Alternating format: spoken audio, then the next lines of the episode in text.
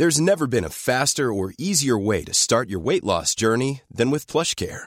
PlushCare accepts most insurance plans and gives you online access to board-certified physicians who can prescribe FDA-approved weight loss medications like Wigovi and Zepbound for those who qualify. Take charge of your health and speak with a board-certified physician about a weight loss plan that's right for you.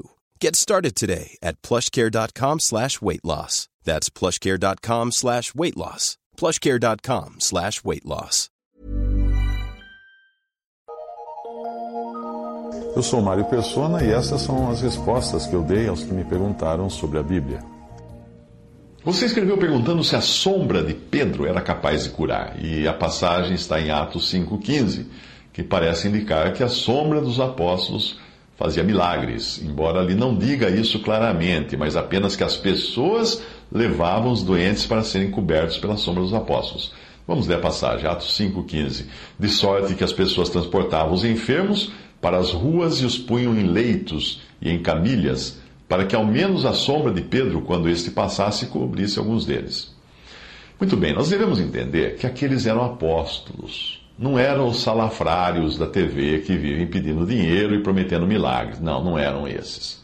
Hoje não existem apóstolos. Quem, quem se chama apóstolo hoje é falso. É falso. Ele, ele está usando um título que a Bíblia não dá. Os apóstolos eram pessoas que viram o Senhor, que andaram com o Senhor, que tinham sido chamadas pelo Senhor.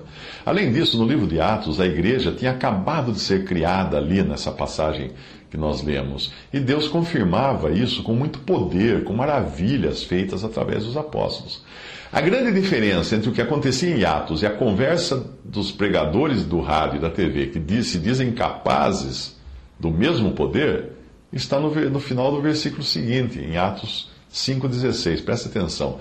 E até das cidades circunvizinhas concorria muita gente a Jerusalém, conduzindo enfermos e atormentados de espíritos imundos, os quais eram todos curados. Quando você encontrar um pregador desses da TV entrando em um hospital e saindo pela outra porta, seguido por todos os pacientes curados, ah, então você pode acreditar que ele tem o mesmo poder dos apóstolos. Mas se ele disser que tem o mesmo poder e não for capaz de fazer isso, então o mais provável é que você esteja diante de um verdadeiro impostor, um genuíno impostor.